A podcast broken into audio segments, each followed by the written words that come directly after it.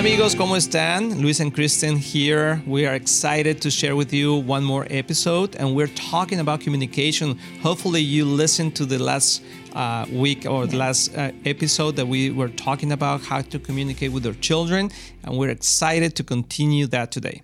And the whole like goal of this communication it has to do with creating a secure environment in our home or a safe place for them where they feel like as they're growing up and they hit those adolescent years that they're going to feel safe enough emotionally to be able to open up with us about anything. So about just creating those lasting um, bridges or, bridges yes yeah. with them to be to be able to take that into their adult life and we're continue to be part of their lives Yes, and one thing that we were talking in, in, last episode is how in the beginning, when they're small, when they're young, uh, we can just help them to trust us.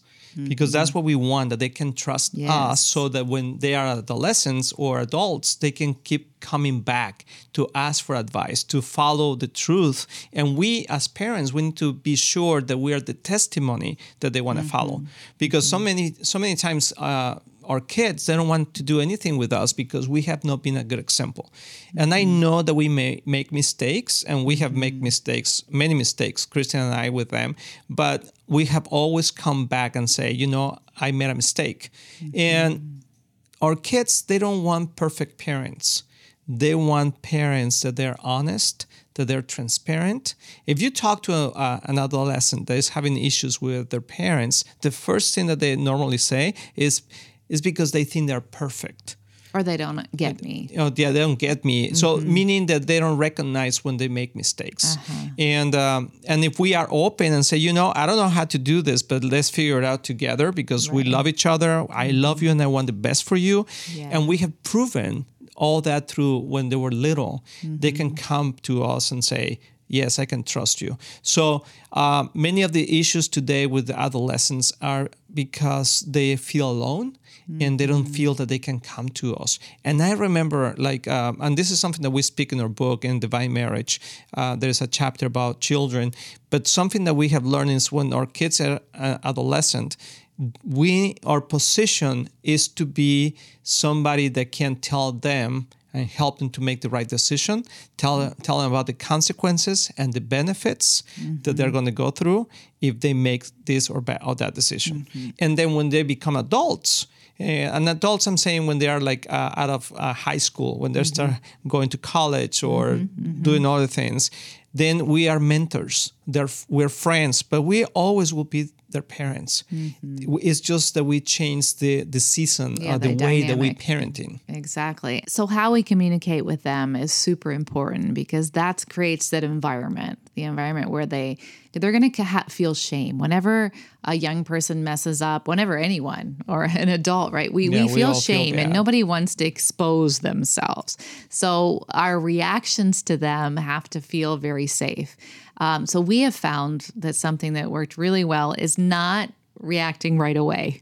Like take a very deep breath when when your young people either maybe you catch them doing something or they come and confess something to you and it might be a difficult situation or a, a relational situation they're dealing with it might be a boyfriend or a girlfriend or a friend at school or an mm-hmm. authority mm-hmm. outside of the home that they're struggling with and those moments when they're willing to open up is is very precious and so we have to guard that moment and, and not take it for granted. So, how we react initially to when they begin to communicate to us is super important. So, take a deep breath count to five before you before you say anything and actually listen first try to get the full story ask questions calmly mm, right. about the situation if you don't understand it all and don't and, accuse them right away exactly. i mean because sometimes it's their fault but sometimes it's don't not. make an initial judgment on it without yes. having all the information that is super key because uh, parents we either tend to go one of two ways there's parents who will immediately blame everyone else except for their child Mm-hmm. And they make that very obvious in the beginning, and that's not healthy either. And then there's kid, there's parents who blame their child right away without listening to the whole to the whole situation right, right. and then the child feels accused. Mm-hmm. And so it's important to get all the information and let them know, okay, all right, well, I this is really difficult this is going to be a challenge, what you just told us, to, but we know that God is faithful. So you have to give hope. We know God's faithful. We're going to figure out a way to work this out together and and we're going to investigate. We're not because we don't believe you, because that's another thing. Young people are, you don't believe me. no, I, I do Yes. believe what you're telling t- me, but I also believe there might be more information out there that we need to be able to come to a solution. So maybe I'm going to need to talk to so and so's parents, or Yes. I might need to go talk to that that teacher, or I just need to get more information so that we can come to a solution together. Not because I don't believe you. I truly believe what you're mm-hmm. telling me from your perspective is true. Yes. I just want to get more information. So and, that's and important. also that helps also because they know that when they're coming to talk to us, mm-hmm. we want the truth. Yes. because the truth is what set us free you mm-hmm. know and they will set them free too. So we cannot be parents that just listen to one side of the story. Mm-hmm. We always i mean we are in a process of trusting them also. Mm-hmm. And they need they need to gain our trust. And one thing is tell me the truth. I mean we handle it. And if there's consequences we walk with you to those consequences. But we need to know the truth because that's the worst thing Yes, we need to trust each other. The Uh, same yes. way you came to me and we're talking about this, I'm so, so glad you trust me. But I also need to trust you. So you have to give it all to me. Like, this is the moment. This is the Yes. now. If there's anything else you're not telling me, uh, we want to hear it all. We can deal with it, but I just need the truth. So that's that's important as well. And, and I want to, I mean, this verse, we use this verse for any, I mean, anybody uses this verse, any church about uh, raising children and, and is very well known. Maybe if you've been in, in the Christianity, in Christianity for a long time, Proverbs 22, 6, it says, direct your children onto the right path. And when they are older, they will not leave it or depart from it. And the, the key point here, there's many different points here, but one of them that I want to uh, emphasize is that we are called to direct, mm-hmm. to direct our children into the right path. So when they're going straight, then we need to direct them to come back to the right path. And that's mm-hmm. our function as a parent. And I really believe that this this verse, is especially for parents that have adolescents and young adults, mm-hmm. that uh, we need to be directing them often. I mean, we need to keep- keep telling them, you need to go this way. You you can't go that way because this is go, this is what's going to happen. But if we didn't build the the bridges of trust when they were younger, they won't be able to trust us later. And uh, but if we have not been able to do that, there is always a way to do that. And saying, you know, uh, forgive me because maybe when you were little, uh, I didn't really put that much attention on this. I didn't know this, but now I want to correct that, and I want to grow with you, and I want to just uh, be be that person next to you that can help you. But if there is a consequence, you're going to walk through it, and we're going to be with you. And we have a testimony that we want to share that happened to us many many years ago with one of our our sons, and uh, I don't know if you want to uh, explain it, Han, and then uh, we we can talk about the consequences. Yeah. So one of the things we dealt with, I think probably he was maybe 11 around that age, 11 or 12. And um, I remember you were looking at the credit card statement. You're like, what are all these charges? Like, you know, I don't remember spending that at all. So when we talked to our kids, uh, we found out that one of our boys had been using our credit card to buy some kind of credits on a video game. And it had gotten out of control and it was hundreds of dollars worth of credits. And this was a long time ago.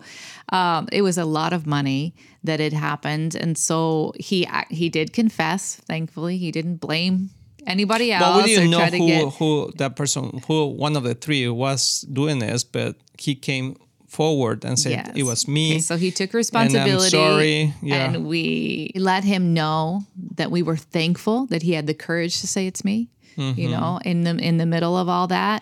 And then we had to walk through that with him. And he I remember he was very broken. He was Yeah. Mm-hmm. ashamed. He was scared because he realized what had how much that money Yeah. actually was, what had happened. Well, what happened? Just just to make it clear, I mean, like he bought the membership, but he didn't know that every time that he will play, they will keep They will keep- discounting uh, money. You know, I mean, he will buy in things, but he didn't know how much. So, it was, it was for a silly video game. Yeah. But it just, these credits or whatever they were kept building up and building up while he was using it and didn't realize how Yes. much that that was going to be. But we had to get to the root. There were a lot of major issues here. One, he took our credit card. Yeah. That is not a small issue. He was stealing. That's stealing. Like we have to call it what it is. That Yeah. does not belong to you. Um, and also, we had to deal with it. It become like a small addiction, like to this video game, and because he he wasn't able to control it, Like, Yeah. he kept spending and kept buying and kept doing, and so then we had to deal with kind of that issue of of why was this thing um, Yeah, out of his him. control Yes. Uh-huh. exactly Yes. Um, and obviously the dishonesty and the hiding, hiding things away, and and having a secret. Um, Mm-hmm. Yeah. So those were all issues we had, and he was very broken. Yeah, he was very. Uh, we had him before the Lord. Go, you know, talk to the Lord about this. Let him show you. You know, in and your then he came back he came and back asked forgiveness crying and- and, very. but and and this helped him so much in his life because Mm-hmm. now he's very like uh he's very honest uh, uh, he has a lot of integrity Uh-huh. and um but i mean one thing that we didn't just let go is the consequence of it Right. because we said now you need to pay for it and he didn't have any money so one of the things that we did is uh, we helped him to pay us back by doing errands and things like he Errands. errands that he had to do and wash the car or I don't know Mm-hmm. other things. I, I don't even know if he worked in something uh, during that time to to be able to pay, but to pay us back. But we don't let him go just like okay, no worry, that's fine. And Mm-hmm. the reason why, besides the, the amount, is because life is not like that. It's not just gonna let you go off the hook just because you say, "Oh, I'm sorry, it was a mistake." Right. Well, yeah, it was a mistake, but now you need to pay There's for it. consequences It has to it. consequences, and I think that's one of the most important parts as parents to help them walk through those consequences with love, Yes. But also with uh, being firm in it. Yeah, and after it was done, it was done. We didn't shame him after that about it. No. We didn't bring it up again. Actually, when he was done paying it off, that was it. It wasn't a topic anymore. Well, and even when he was paying it back, we never really came back and say, "Well, this happens because of that." This, I mean, like just kind of like just rubbing it, right? I mean, he really repented. That was it. Now he needs to pay the consequence, and that we love him and we, uh, I mean, care for him. But but we were there to listen, to forgive him, and to walk with him. yeah. And I just want to encourage you guys, like if you're going through some situations with your uh, teens and uh, adolescents, I mean, and, and young adults, uh, just help them to walk through this life. Be there for them and learn that uh, maybe the parenting part that you're playing in their lives is different than when they were little. And, but also to help them to grow and mature and that we'll always be their parents but just in a different way in every season.